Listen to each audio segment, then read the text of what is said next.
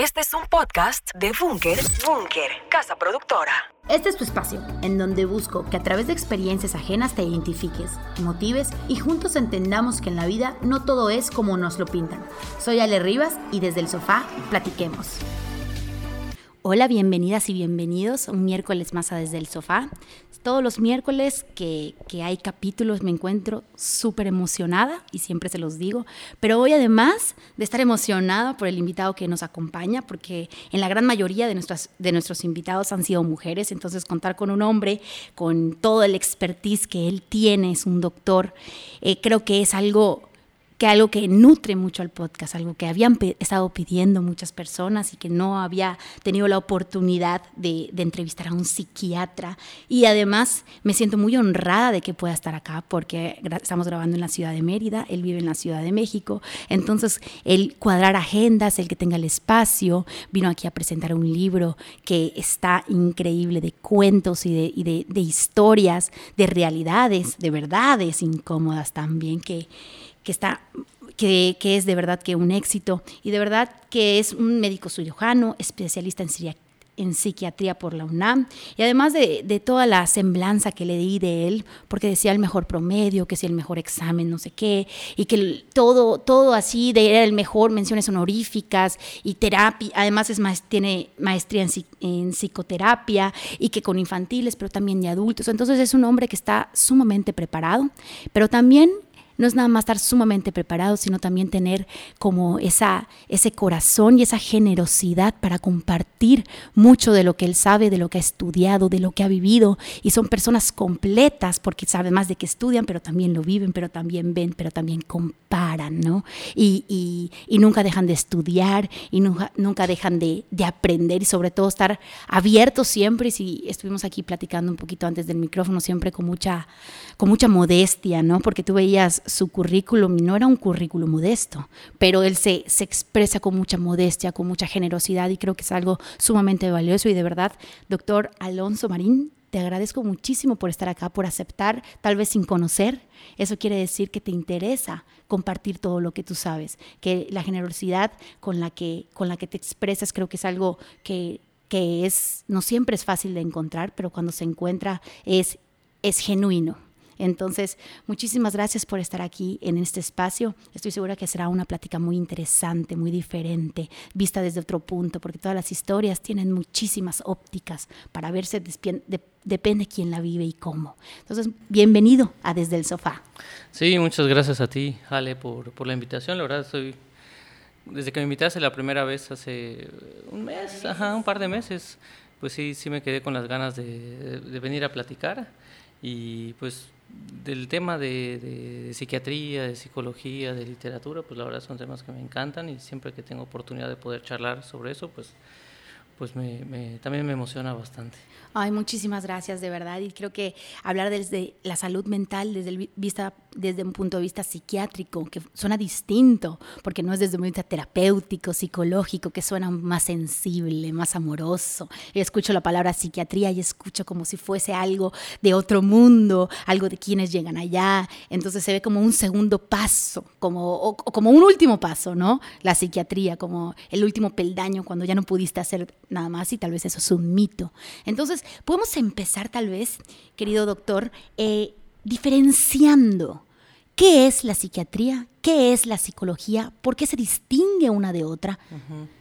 Sí, pues mira, eh, hay, digamos, varias maneras de poder entenderlo, ¿no? A veces una muy práctica sería pues por la formación, ¿no? O sea, la formación que implica, eh, pues un psicólogo licenciado en psicología, pues es una persona que estudió eh, digamos, termina la prepa y estudia la licenciatura de psicología, ¿no? Y, ahí son cuatro años, por ejemplo, dependiendo de, la universidad, me imagino que la mayoría son así.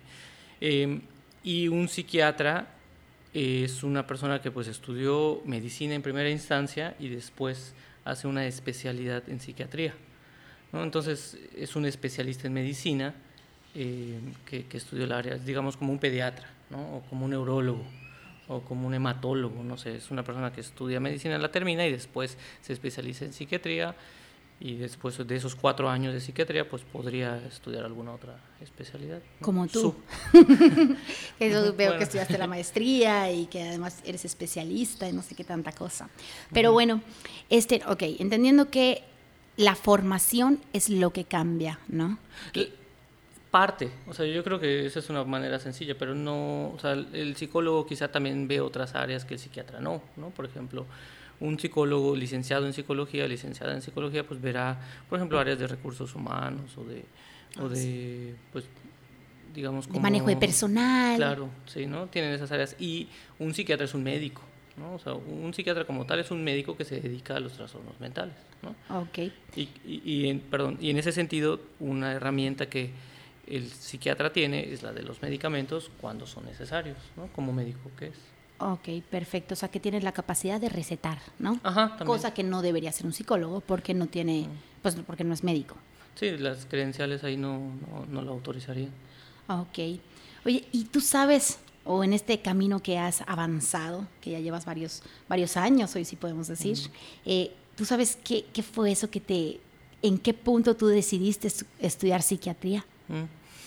Sí, pues esa pregunta siempre, siempre me ha hecho pensar. Pero yo decidí estudiar psiquiatría. Bueno, yo quería estudiar literatura. Yo cuando, antes de entrar a la facultad de medicina, yo quería estudiar literatura y estaba que quería estudiar literatura y luego dije, bueno, este, la literatura siempre la voy a poder hacer, ¿no? O sea, digamos, ejercitar y, y medicina pues no es algo que uno pueda nada más ser autodidacta, ¿no? Y entonces pues me metí a la carrera de medicina y más o menos como el quinto año de la carrera de medicina me tocó ir a rotar al hospital psiquiátrico aquí de Yucatán. Y ahí parte del ejercicio de, como de formación médica es entrevistar pacientes, ¿no? Y ahí me tocó entrevistar a un paciente que, una mujer con, con un diagnóstico de, de esquizofrenia, y, y, me apasionó mucho, ¿no? Una mujer con ideas delirantes, de que le leían la mente, ¿no? Entonces usaba un turbante, que era una sábana, pues para protegerse. Entonces ese, era un caso muy típico que después uno como estudiando la especialidad, pues lo, lo, ves, es pan de cada día. Pero en ese momento pues yo llegué y dije, wow, ¿no? esto me, me, llamó muchísimo la atención. Y, y, mucho de lo que en ese momento yo estaba buscando era como algo que congeniara las cosas que a mí me gustaban, ¿no? que era por una parte la medicina y por otra parte la, la, ficción literaria, ¿no? Entonces, pues creo que ahí lo, lo, pude congeniar mucho, ¿no? Entre mis lecturas en ese momento y, y, la, y el ejercicio médico. Entonces, ahí, en quinto año de la carrera, yo no entré queriendo ser psiquiatra como sí otras personas. ¿no? Wow, qué, qué, increíble, porque sí, sí se une la literatura en esta, en, y, si te pones a analizar, ¿no? Porque en, primera instancia dices que tiene que ver, pero después empiezas a ver las historias y empiezas a, a indagar un poco más a fondo y te das dando cuenta que, que, cada cabeza, cada, cada persona tiene una historia, que la puedes contar como una como litera, literaria, ¿no? Y poderla reflejar, y ahorita hiciste un libro que se llama Nadie, Nadie en Casa, que, refleja todos esos cuentos, me imagino, de historias reales, de verdades incómodas, de cosas que incomodan en general, ¿no? De realidades que incomodan a la gente por alguna u otra razón, por temas tabús, por mitos, por cosas que van pasando en la sociedad que a veces vamos creyendo que es mejor esconder en la familia, si existe este tipo de, de desorden, ¿no?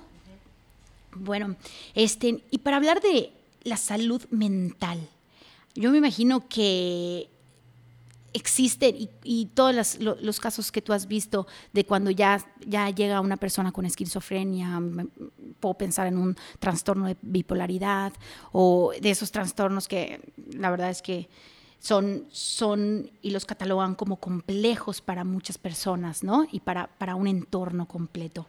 Pero si, tú, vas, si tú vas de forma al, al fondo, son personas cumplen con un mismo patrón, por así decir, que tal vez vivieron esta situación y que detona un problema de la salud mental o qué es lo que va sucediendo para, para llegar a eso, ¿no? Me imagino para las personas que están escuchando y decir, wow, eh, ¿cómo, ¿cómo lo puedo identificar? ¿Cómo lo puedo prevenir? Sí, pues eh, justamente la palabra, como tú mencionas, es ah, complejo, ¿no? Porque pues dependiendo del tipo de padecimiento que uno se encuentre, pues es eh, lo que nosotros podríamos ir viendo como su causa, su origen, etcétera, ¿no? Pero no es que nosotros podamos decir, ah, que sigan todos un patrón, porque a veces justo ese podría, por ejemplo, ser un, un, estereotipo, ¿no? Como todas las personas que tuvieron tal antecedente van a derivar en esto, ¿no? O si a mí me pasó esto, pues entonces eh, voy a tener tal enfermedad o, trastorno mental, ¿no? O si no me ha pasado, no he tenido dificultades, no sé, este... Eh, a veces nos comentan, es que tú has tenido todo, le dicen a la niña, ¿no? ¿Por qué estás triste? ¿no? Pues no tiene nada que ver, ¿no? Ese concepto también podría estar equivocado. Entonces, hay una palabra que es multifactoriedad, es decir, la multiplicidad de los factores que están involucrados para que una u otra persona pueda llegar a tener un trastorno mental, que pueden ser muchísimos tipos, ¿no? Desde los más frecuentes, que son trastornos de ansiedad, eh, trastornos depresivos, trastornos de personalidad, por ejemplo, hasta situaciones ya mucho más, eh, digamos, un trastorno grave, por ejemplo, eh, algunas variantes de esquizofrenia, eh, el trastorno bipolar, que en algunos casos y situaciones en particular puede llegar a tener mucha disfunción la persona, eh, que será, por ejemplo, algunos pacientes con autismo, síndrome de Asperger, que, digo grave y complejo, pero no por eso tiene que ser como intratable, o, este, o que tenga que ser... por ejemplo, un mito que a veces dice, no, la persona con esquizofrenia es muy agresiva siempre, y, la realidad es que no siempre es así. Entonces, sí depende de, la, de, la, situación, pues puede haber factores familiares, sociales, genéticos, ¿no? Cada vez se ve más en psiquiatría, pues esa parte médica de, de los padecimientos mentales, por ejemplo, lo, genético, ¿no? O sea, hay, hay, padecimientos que el 80% de ellos depende, el 75, 76% depende de la heredabilidad, o sea, de los genes. Ok. y aquí se me ocurren muchas cosas. Aquí, mientras estás hablando, se me están ocurriendo muchas cosas. Y mencionaste como, por decir, todos, todos son complejos, todos son tratables, tal vez, o algunos menos, algunos más, no sé, ya sabrá por la complejidad, el, pues me imagino del diagnóstico y después del tratamiento. Pero empezamos con los más que más escuchamos y creo que, que en los últimos tres, cuatro años han sido sí un tema que está en boga, es un tema que, que tal vez antes era un poco más difícil de hablar y hoy, gracias a, no sé si la pandemia aceleró o si las redes sociales también aceleraron o personas que, que son como influyentes hablan un poco más de cómo se sienten, de que no todo es perfecto y te vas dando cuenta que existe, ¿no? Que existe, que es real y que no necesariamente se tiene que esconder, sino creo creo que es hacer consciente y trabajar, ¿no? Entonces, hablaste de la depresión y ansiedad, y yo son unas palabras que los escucho todos los días, y que son, y son palabras que, y, me imagino, y vivirlo, que se vive de, diferentes formas, pero que no sé cómo se, se, identifica, porque se podría confundir, me imagino, con una tristeza, una, una depresión, o se podría confundir con un duelo. ¿Cómo saber si una persona... Eh, pues está en, un, está en una depresión o, o está en una ansiedad y cómo se puede llevar, porque sé que son cosas distintas, pero, pero he conocido y he tenido amigas que han tenido algún tipo de ansiedad y se detona un ataque de pánico, que terminan en el hospital y se sienten que se están muriendo, que literalmente se están muriendo y no es nada más que un ataque de pánico. Entonces, creo que, creo que han subido, bueno, por o, se habla más, siempre ha existido, pero he escuchado más personas que van teniendo estos ataques de pánico, que tienen depresiones más profundas. Entonces, ¿cómo lo podemos, este, cómo podemos saber si tenemos algún tipo de depresión o ansiedad? Por, por mencionar las que creo son más, están más todo el tiempo en la sociedad, porque ya pensar en una esquizofrenia creemos que no existe. Ahorita platicamos de esas, de claro que existen, que están allá y que también hay que tratar. Sí, quizás son las más frecuentes, ¿no? O sea, de hecho, la estadística sí dice, o sea, la ansiedad y ciertos trastornos específicos de ansiedad son los más frecuentes, ¿no? También depende de la población y depende de la edad, etcétera, ¿no? Pero, ¿cómo detectar una depresión? En realidad, pues un punto de vista muy práctico es es práctico, digamos, pero a la vez también está limitado y hay que reconocer que todo eso tiene muchas aristas, ¿no? Pero, por ejemplo, para detectar una depresión existen criterios, como, o sea, síntomas que nos ayudan a, decir, ok, esto es un síntoma de la de depresión y que muchas veces lo que suele pasar con, con, los síntomas de depresión o a veces de ansiedad es que no son vistos como, como síntomas como tal, ¿no? O sea, no se, no, no se perciben así no, y no, no son tan observables. O sea, si yo tengo tos y, moco y, dolor de garganta, eso pues es muy identificable como síntomas de un resfriado, ¿no? O de una gripa. Pero si yo eh, de repente dejo de disfrutar las cosas que antes me daban placer y, y tardo en dormirme más de media hora, cuatro noches a la semana, ¿no? y me despierto, eh, cuando había conciliado el sueño me despierto y me tardo en volverme a dormir, o, como que la energía ya me bajó y, también dejo de, de, sentirme motivado por las mañanas para empezar mi trabajo, empezar mi día, todo eso, pues de hecho se llama anedonia, se llama insomnio inicial, se llama insomnio intermedio, se llama anergia, ¿no? Entonces son síntomas de depresión, pero que como no, digamos, son tan visualizados en ese sentido como un síntoma, entonces hacen que se tarde mucho más en que sea uno visto por quizá personas aparte o entendido por el individuo como, ok, algo me está pasando y requiero atención, ¿no? No es como tan evidente. Claro.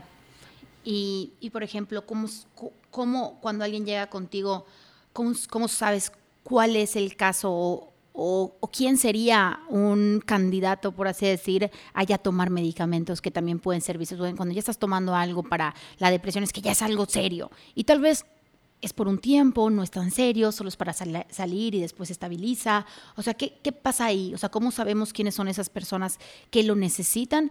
Y, y quitarle tal vez este, este estigma negativo y verlo más como, como, como una muleta, ¿no? O sea, como algo de apoyo que te va a ayudar y que también se puede y se va quitando con ayuda de un médico. Claro, o sea, qué bueno que me preguntas eso porque sí es una pregunta muy, muy frecuente que llegan a hacer las personas que llegan a la consulta, ¿no? Y te lo digo yo desde el punto de vista como médico psiquiatra que soy y también como psicoanalista, ¿no? Porque, o sea, creo que es importante darle la, o sea, digamos, la relevancia a ambos, a ambos puntos, ¿no? O sea, a lo farmacológico, cuando está bien, es necesario, y a lo psicoterapéutico, ¿no? Yo, yo de repente recibo pacientes que llegan únicamente por el medicamento, porque creen que eso es lo que les va a solucionar todo. Y uno que los escucha y que hacemos toda una entrevista psiquiátrica, dices, ok, el medicamento te puede ayudar un poquito, pero hay una gran parte que el medicamento no va a solucionar, ¿no? Y que eso puede ser, por ejemplo, pues la manera de vincularse o cómo responden a la frustración o caer en patrones justamente de repente relacionales, porque todos acaban haciendo lo mismo, ¿no?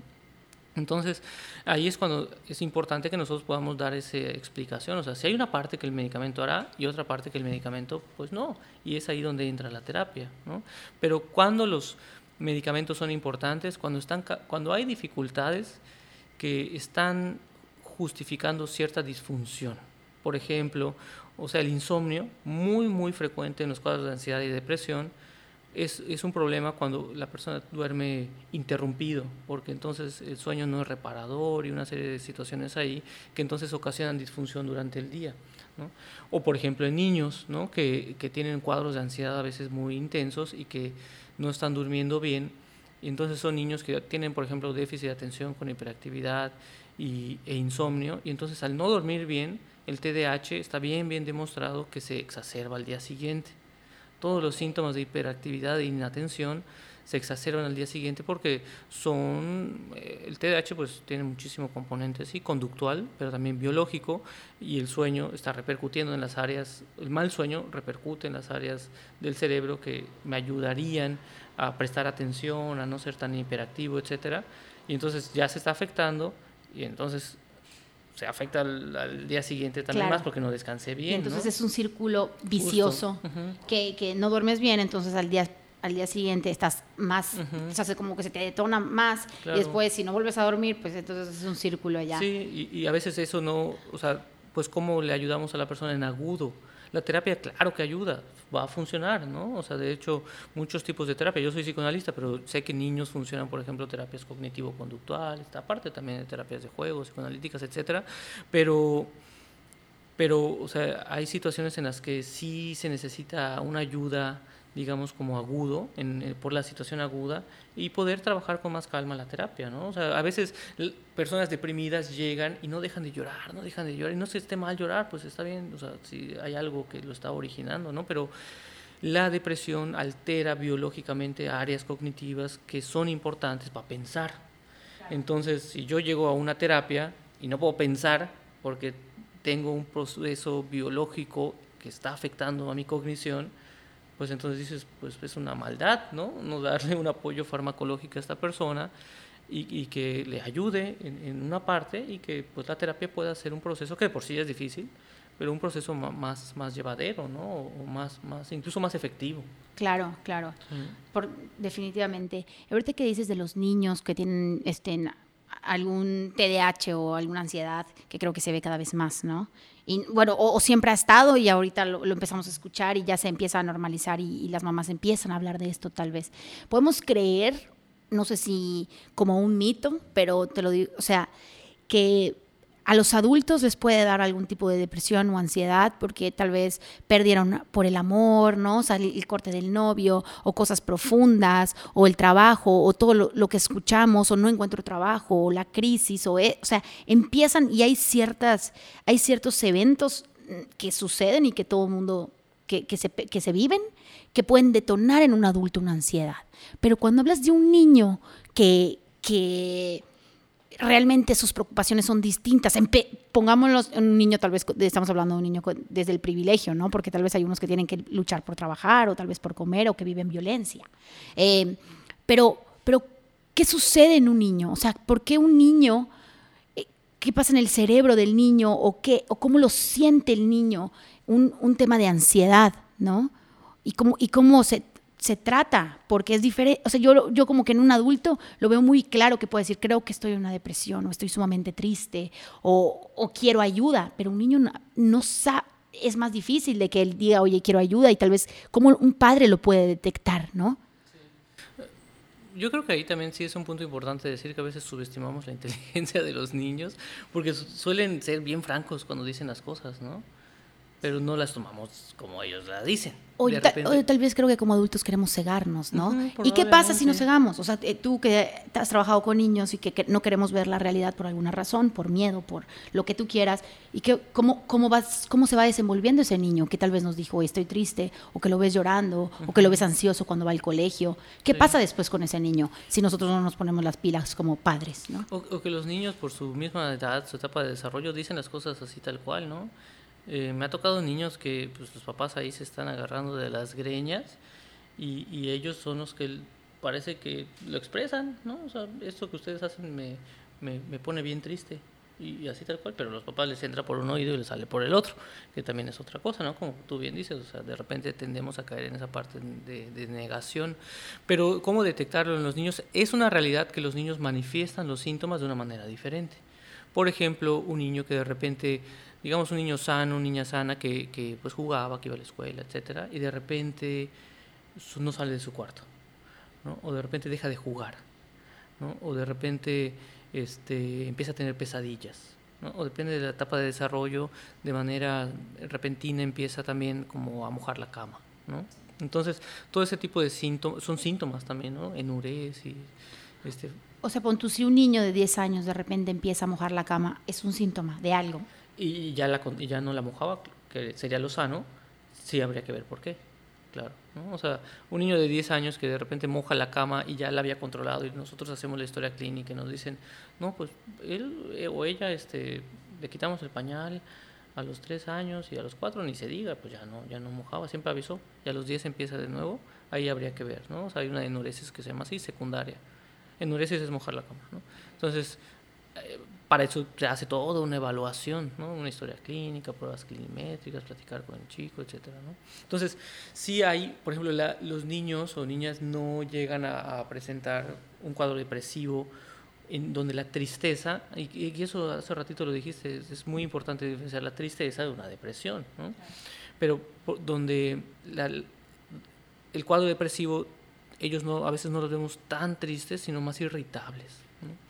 Entonces son niños que, que, eran bien tranquilos y que de repente se empiezan a enojar muy, muy, muy abruptamente, o, todo les enoja, o están como que con un umbral muy bajito para la frustración. ¿no? Entonces eso es un síntoma de, de, de, un probable, bueno, podría ser un síntoma de un cuadro depresivo en niños o adolescentes. ¿no? ¿Y qué pasa cuando yo, yo creo que, creo, desde mi poca o nula experiencia en, en, en estos temas, por ejemplo, un niño no tratado, su pronóstico es cuando sea grande, que es que vaya, el problema no se va a minimizar si, si no es si sigue con los, si en el mismo entorno, sin un poquito de ayuda, si no tiene un espacio seguro y si se queda en el mismo lugar, supongamos y que los papás, pues por sus cosas, por su historia, no llegaron a ver esos síntomas o no los quisieron ver. El pronóstico de un niño que está viviendo un tipo de ansiedad es que cuando sea más grande eh, se, le, se le complique con una bipolaridad o con un trastorno, entre comillas, creo, más complejo. No como tal, o sea, no, no que un trastorno de ansiedad se vaya a convertir en un trastorno bipolar o en algo de, otro, de otra índole, ¿no? Hay un término en psiquiatría que se llama evolución heterotípica y homotípica de los o de los padecimientos, ¿no? Es decir, por ejemplo, vamos a ponerlo como algo, una historia de un chico que tenía pesadillas y fobias cuando estaba muy pequeñito, ¿no? Entonces después empieza con algo que se llama trastorno de ansiedad generalizada, ¿no? y después empieza con fobia social. Si nos damos cuenta son diferentes eh, manifestaciones, pero de algo en común que es ansiedad. ¿no? Y quizá eh, ya en la adolescencia presenta un primer ataque de pánico. Y como la ansiedad está muy relacionada con la depresión, entonces pues también se hace comórbido, es decir, viene en conjunto con la depresión. ¿no? Pero no, no necesariamente quiere decir que como no fue tratado, vaya a desencadenar en trastorno bipolar. ¿no? O sea, siempre hay como cierta evolución Em, congruente con los antecedentes. ¿no? Pero, por ejemplo, em, si es una realidad que chicos, por ejemplo, con TDAH no tratado, tienen un mayor riesgo de múltiples padecimientos en la edad adulta, incluso en la adolescencia, por ejemplo, adicciones. Una de las preguntas muy frecuentes que nos hacen los papás a nosotros, bueno, a mí como psiquiatra infantil es, ¿esa medicina no lo va a volver adicto? Lo cual está bien, o sea, es una pregunta natural y creo que por el estigma solamente de los medicamentos, incluso en adultos, imaginémonos en niños, ¿no? Entonces, es una pregunta que tiene todo lugar y es muy importante explicarles, o sea, de hecho, el riesgo de adicción en niños con TDAH es mayor si no los tratamos, porque uno de los síntomas en TDA es la búsqueda constante de estímulos. Entonces están agarrando, están subiéndose, están trepando, están corriendo, ¿no? Este, están metiendo la mano aquí, allá, etcétera. Y entonces eso es la búsqueda de estímulos en un niño pero ¿cómo busca un adolescente estímulos? Entonces, es, es, lo, es, el mismo síntoma, pero varía según la etapa de desarrollo, la manifestación que nosotros vemos. ¿no? Entonces, un adolescente, ¿cómo va a buscar estímulos? O manejando bien rápido, impulsivamente, porque también es un síntoma de TDA, o consumiendo quizá drogas, o poniéndose en situaciones de riesgo, etc. ¿no? Entonces, si nos damos cuenta, es el mismo síntoma, pero por la etapa de desarrollo lo observamos diferente. Entonces, eso está bien demostrado que personas con TDA no tratada tienen hasta el 60% más de posibilidad de volver de tener adicción, cosa que con, que, con un tratamiento integral que involucre fármaco, terapia y psicoeducación a los padres, eso mejora mucho ¿no? el pronóstico. ¿Y qué tendría que aprender un padre, por ejemplo? O sea, cuando tu hijo tiene un TDA, porque cada vez lo escuchamos más y, y hay en los salones de clase, yo tengo sobrinos, estoy embarazada, y vamos, y este, estamos escuchando, ¿no? De que, ay, no es que ese niño tiene TDA, entonces este niño está medicando. Y, y, cuando escuchas que un niño está medicando es como que empieza algún tipo de juicio, puede ser juicio ignorante desde, los, desde el otro, porque es como que, como sus papás se atreven a darle, solo es, solo es niño, solo está jugando. Y tal vez, pues lo que vive en casa es diferente, ¿no? Entonces, con todo esto, ¿cómo pueden los papás llevar el proceso de sus hijos con TDAH? Eh, cosa que ya vamos escuchando cada vez más. Con TDAH y con cualquier otro tipo de padecimiento, o sea, lo importante es que los papás tengan esta, o sea, a veces si quieren ayudar a sus hijos, nada más hay que explicarles muy bien, ¿no? O sea, que podamos decirles, mire, yo siempre les digo que el tratamiento son tres cosas, o sea, el fármaco cuando se necesita, la terapia y la psicoeducación a los papás, es decir, toda esa tarea de explicarles, de enseñarles, decirles cómo trabajar, eh, cosas que se llaman, por ejemplo, escuela para padres, ¿no? O sea, todo ese tipo de situaciones son, las tres son bien, bien importantes, los tres que acabo de mencionar, y de hecho a veces el medicamento ni siquiera es la primera opción. O sea, a veces se prescinde del medicamento y decimos, ok, Vamos a empezar con la terapia y la psicoeducación de los padres y ver cómo funciona, porque muchas veces ahí ya mejoramos, ¿no? Y solamente ante situaciones que el niño pues ya lo atropellaron dos veces porque se suelta de la mano de la mamá por impulsivo, ¿no? O se trepa a los, a, los y ya se fracturó, ¿no? O sea, hay verdaderas situaciones de impulsividad que ponen a los niños en riesgo y ahí decimos, ok, pues hay un riesgo de verdad, entonces iniciamos los tres, ¿no? Pero, pero sí es bien, bien importante saber que que los medicamentos, o sea, sí hay que hacer una buena evaluación, saber, o sea, sí habría que ir con un psiquiatra infantil, ¿no? Em, Como tú. Bueno, sí, no por echarme este, flores, pero, o sea, sí es importante, ¿no? O sea, que la persona con la que uno consulta tenga las credenciales y eso es justo para una persona que busca la atención, ¿no? O sea, si yo quiero saber si tengo un problema de sangre, pues voy con un hematólogo, una hematóloga, ¿no? Porque, o sea, sí es justo para la persona y para el niño, ¿no? Entonces sí es bien importante, o sea, por ejemplo, yo no suelo medicar a los niños en la primera consulta, ¿no? A veces toma hasta cuatro o cinco consultas y decir, ok, mire, esto es lo que tiene su hijo su hija y esto es lo que podemos hacer por este diagnóstico o estos diagnósticos. Entonces sí es un proceso que se puede hacer eh, bien, una evaluación para poder tranquilizar a los padres y a las madres para, para este tipo de, de, situaciones, ¿no? O sea, cómo manejarlo. Ok, y esos, esos niños, hablando de este tema en particular, o bueno, me imagino que hasta los adultos, ponte una vez diagnosticado y tratado, por ejemplo, que haya seguido al pie de la letra el, diagnóstico y el, tratamiento, este, ¿se quita o, se, que, o de alguna u otra forma tienes que lidiar con eso por muchos años? Depende, o sea, aquí la respuesta sí es que depende, porque depende del diagnóstico, ¿no? O sea, no es lo mismo tener, por ejemplo, esquizofrenia, que, que eso no se quita, ¿no? O un TDA que tiene algo en un 50% de las veces. El TDA, por ejemplo, así muy breve, es un trastorno del neurodesarrollo, tiene que ver con, cómo se está desarrollando el cerebro, entre otras cosas. También hay un involucro familiar, social, conductual, etcétera. Pero biológicamente el cerebro se está desarrollando y entonces llega una etapa en la que podemos decir, ok, si teníamos 100 niños bien evaluados en la infancia, y, tenían TDAH y nosotros los seguimos a la edad adulta y los volvemos a evaluar a los 25 años, vamos a ver que quizá el 50% de esas personas ya no tienen TDA. Entonces dicen, ok, entonces estuvieron mal diagnosticados. No, sí tenían TDA, pero como es del neurodesarrollo, conforme se hubo desarrollando el cerebro, pues el TDA se quitó. ¿no? Entonces, o hicimos intervenciones adecuadas que le dieron las mejores herramientas a la persona para que... No, pero hay otros que, que no y que evolucionan y que continúan con TDA. Entonces, eso se llama TDAH del adulto, ¿no? pero que tuvo que haber empezado en la infancia. Entonces, ahí podríamos decir, pues sí, es crónico. ¿no?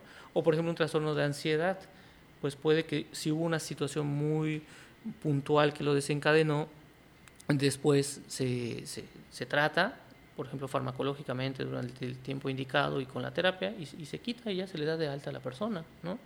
O padecimientos, por ejemplo, como el TOC, trastornos obsesivos compulsivos cuando empiezan en la infancia, porque también hay toque en la infancia, entonces eh, pues es muy probable que, que, un buen tratamiento lo quitemos y hay veces que la persona llega y, y, y, le decimos, no, yo tuve toque en la infancia, nos dicen, y, te trataron, sí, y después de dos años me quitaron el tratamiento y estuve bien nueve años sin tratamiento y ahorita otra vez me está regresando y como ya lo sabía, en, enseguida vine pues porque no quiero estar como la vez Y son, pon tú, cuando pasa algo así de que no lo tuve nueve años o, o por un par de años o muchos años, este, hay algo que detonó pon tú alguna situación, alguna ruptura, algún duelo, algo en el exterior, una ansiedad, una pérdida de trabajo, esas cosas que causan como desequilibrio, va, que te detonen y que regresen a esos patrones que tenías en el pasado?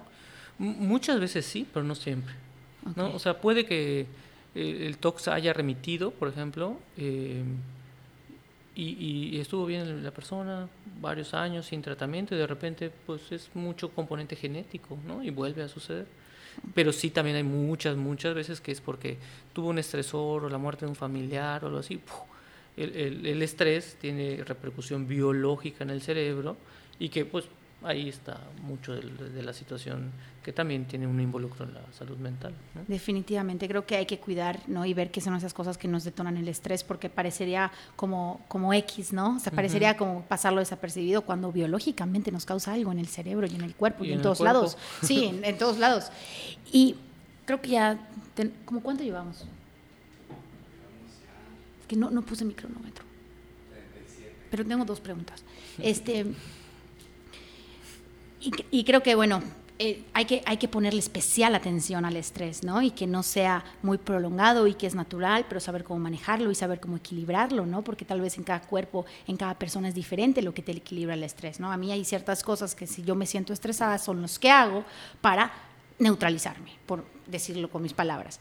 Pero bueno, igual, eh, no quiero perder la oportunidad antes de acabar. De, a mí me llama muchísimo la atención y me encanta y me apasiona la psiquiatría de verdad. A veces digo, ay, ¿por qué no la estudié? Pero bueno, qué bueno que puedo platicar con, con psiquiatras en este espacio. Este, y, los casos que tú ves que ya tienen que terminar, ¿no? En, en un hospital psiquiátrico o, o, en contención, me imagino que, no sé si así se llama, ¿no? En, en, contención por un tiempo. Esos casos que ya son, tal vez que ya escalaron, por, por así decir, ¿se pudieron haber prevenido de alguna forma? Ahí yo voy a decir que otra vez depende. Pues, y, y, sí es la realidad, ¿no? porque hay padecimientos que los familiares de verdad hacen todo lo que está en sus manos para poder ayudar a su familia, a su, al paciente, ¿no? Por ejemplo, imaginemos una persona con esquizofrenia y que la historia natural de la esquizofrenia, bueno, de hecho... Y brevemente, ¿nos puedes decir qué es la esquizofrenia? ¿Qué pasa? ¿Qué, ¿Cómo se comporta una persona con esquizofrenia? La esquizofrenia depende del tipo de esquizofrenia ahorita ya no se utiliza tanto los tipos, pero es una persona que tiene, por ejemplo, ideas delirantes, que idea delirante es algo que está fuera de la realidad, ¿no? Son personas que de repente dicen, eh, siento que me están persiguiendo, eh, y bueno, en nuestro país de repente pudiera ser algo real, pero está infundado, o los vecinos están diciendo cosas, o empiezan a tener alucinaciones, escuchan voces, ¿no? Que, que, que mira, por ejemplo, comentan entre las voces, lo que esa persona está haciendo, ¿no? O sea, hay una serie de síntomas y, y, una historia que nosotros tenemos que evaluar porque no es algo que se presente de súbito, ¿no? Okay. Entonces, hay, hay, ocasiones en que de verdad los familiares hacen todo lo que tienen que hacer, pero la historia natural de este padecimiento es hacia el deterioro, ¿no? En, en un altísimo porcentaje de las veces. De hecho, cuando antes de que se le acuñara el nombre esquizofrenia, este mismo padecimiento tenía el nombre de demencia precoz porque acaban los pacientes con un alto grado de deterioro como si tuvieran demencia, pero antes de los tratamientos eso pasaba a los 30, 40 años, ¿no? Entonces, como pues, parece una persona que tiene demencia, pero precoz. Okay. Entonces, ah, pero, por, por, la historia de, la enfermedad, ¿no? Entonces, hay ocasiones en que los familiares hicieron todo, pero va a haber agudizaciones, aunque se tome la medicina, y es lo frustrante. ¿no? Entonces, si la persona, si el paciente de repente se agita o se pone agresivo o, o ya no quiere tomar la medicina y, y, los familiares se preocupan porque sabemos cómo se puede poner, ¿no? Entonces, es ahí donde eh, la hospitalización psiquiátrica, que debería ya fungir como cualquier otra hospitalización médica, ¿no? Es decir, si yo tengo este, un problema de diabetes descontrolada o una neumonía, pues me hospitalizan. lo mismo con un padecimiento psiquiátrico, solo que pues a veces todavía hay mucho estigma, pero pues es una herramienta muy útil cuando, cuando está bien indicado, o sea, no es de que yo quiero hospitalizar a mi familiar y lo hago, no, pues son médicos los que evalúan a la persona y que indican la hospitalización por una u otra razón, que, que tenga un criterio médico, ¿no? Y hay otras veces que la hospitalización sí acaba siendo necesaria, como tú preguntabas, ¿no? Y sí se pudo haber prevenido quizá, ¿no? Con intervenciones previas, o con haber consultado anteriormente, ¿no? O sea que bueno, ahí ya no nos sirve como, o sea, no hay que culpar ni mucho menos, ¿no? Sino poder explicar y ver, ok, qué pasó y cómo poder evitarlo. Ok, claro. Y ahorita solo, y ya para terminar, es que creo que, que existen muchos tipos, ¿no? De, de terapias, de sí, pero sí me ha llamado la atención porque me imagino al psicoanalista y creo que esa fama tienen Mm, errada tal vez. pero muchas veces sí. Pero muchas, muchas veces errada, por eso quiero como desmitizarlo. este, tienen fama los, los psicoanalistas de que te acuestas en un sillón y casi casi que ya te vieron todo, de que y, parece que, que como, me imagino que les pasa mucho a, a ustedes, ¿no? Que ay, no, ni te voy a decir para que no empieces a sacar tus conclusiones, ¿no? Y que tal vez a veces seguramente, yo la verdad es que sí creo que hacen sus conclusiones. Pero bueno, no. Ojalá pudiéramos así tan rápido. Pero bueno, ¿cómo ¿Cómo se diferencia el psicoanálisis? O sea, si es esto de acostarte a que te analicen y que vean tus comportamientos y que digan, o cómo, o cómo es esta rama, o sea, cómo podríamos describir brevemente la rama del psicoanálisis y quitarle el mito de que es de que te estén analizando y que estés acostada y que, y que ellos con una libreta apuntando, que no sé si es así. Bueno, unas cosas sí. Pero sí, o sea, el psicoanálisis sí habría que diferenciar. Una cosa es psicología, una cosa es psiquiatría y otra también es psicoanálisis, ¿no? De hecho, el psicoanálisis bastante nuevo, digamos, pues tendrá como 150 años. La psiquiatría pues también más o menos como rama de la medicina, pero son, eh, bueno, digo nuevo porque si vemos otras áreas de la medicina, pues son, son pues, de muchísimos más años, ¿no? Entonces, pero sí son áreas diferentes, o sea, no todo psiquiatra es da terapia y tampoco no todo psicólogo da terapia, o sea, un licenciado en psicología no tiene las credenciales para dar terapia como tal, tendría que haber estudiado un diplomado, una maestría para dar terapia, que puede ser de muchos tipos, ¿no? Logoterapia, cognitivo-conductual. Y entonces una de esas tantas puede ser psicoanálisis, ¿no? Entonces, sí, la realidad es que cuando Sigmund Freud em, creó esta teoría de, la mente humana, pues sí, em, sí había como un, algo que se llama un encuadre de, por ejemplo, ver al paciente cinco veces a la semana. ¿no? O sea, era, era de, nos vemos de cuatro a cinco, de lunes a viernes, ¿no? Y a veces había pacientes que, o, terapeutas que los veían de lunes a sábado, ¿no? Obviamente eso ya no se puede hacer, ¿no? O sea, incluso los psicoanalistas actualmente, pues ya hay todo un debate técnico y teórico sobre, ok, pues tres veces a la semana, dos veces a la semana, y lo más frecuente es que sea una vez a la semana, ¿no? Y una cosa es ver a un paciente en diván que tiene muchísimo componente teórico, o sea, ¿por qué es el diván? ¿A qué se debe el diván? ¿Qué favorece el diván? Bueno, hay libros sobre eso, ¿no? Y otra es ver al paciente cara a cara, que es lo más frecuente en la actualidad, ¿no? Y que entonces ya entramos al área de diferenciar, por ejemplo, psicoanálisis, que es toda una teoría gigantesca de, de, la mente, y, por ejemplo, eh, formas de dar terapia que tienen que una base en el psicoanálisis, por ejemplo, terapia breve de apoyo o terapia psicodinámica, ¿no? o este, una terapia psicoanalítica pero no ortodoxa, ¿no? Que, que, eso sería como esta imagen muy común del paciente acostado en el diván y que el analista casi casi no dice nada. Exacto. Y que en realidad no, o sea, no funciona así.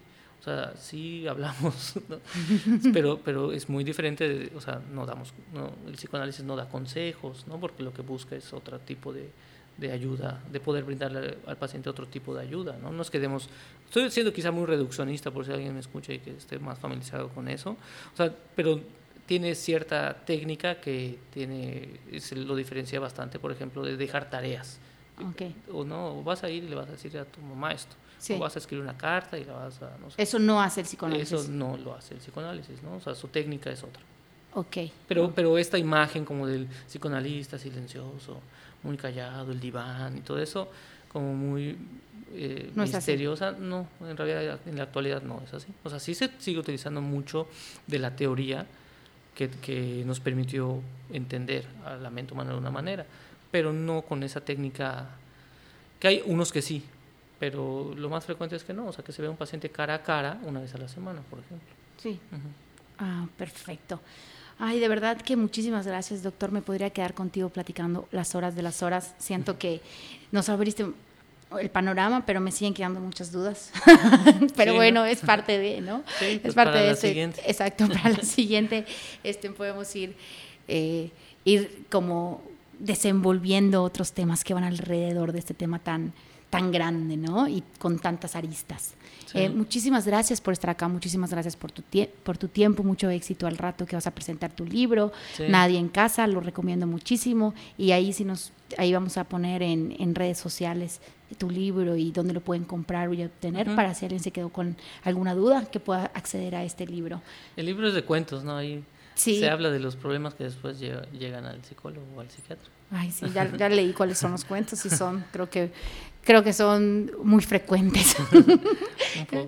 Eh, pues muchísimas gracias, de verdad te agradezco por estar aquí y no se olviden de, de, compartir si les gusta, si tienen una amiga, una prima, un amigo, un familiar a que creen que le pueda ayudar esta información, nos ayuden de compartir y así nos ayudan muchísimo a nosotros para seguir teniendo a invitados de, de gran calibre como es el doctor Alonso Marín. Muchísimas gracias, doctor. No, gracias a ti, vale.